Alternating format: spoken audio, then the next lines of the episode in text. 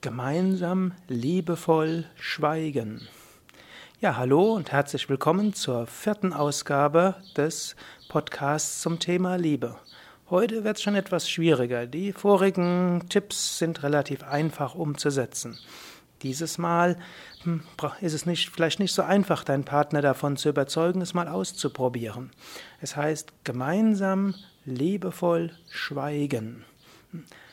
Letztlich die beiden anderen Tipps liefen ja schon darauf hinaus. Ja? In der vorletzten Podcast-Sendung hatte ich dir empfohlen, schaut euch in die Augen, schweigend in die Augen.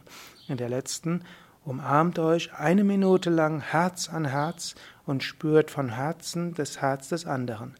Dieses Mal ist einfach ein allgemeiner Podcast, öfters mal zusammen schweigen, um sich zusammen zu spüren. Ich meine jetzt nicht schweigen und der eine guckt fern und der andere schaut die Mails im Internet und oder einmal liest er eine Zeitung und der andere liest irgendeinen Roman.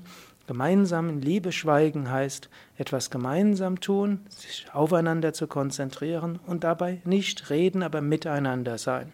Das geht zum Beispiel auch beim Essen.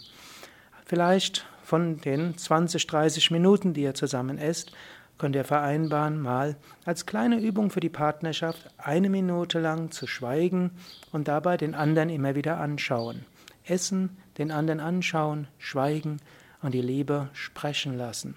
Liebe braucht Momente, Momente des Schweigens, Momente des Fühlens, Momente der bewussten Wahrnehmung des anderen, Momente der Freude, die euch gegenseitig schenkt.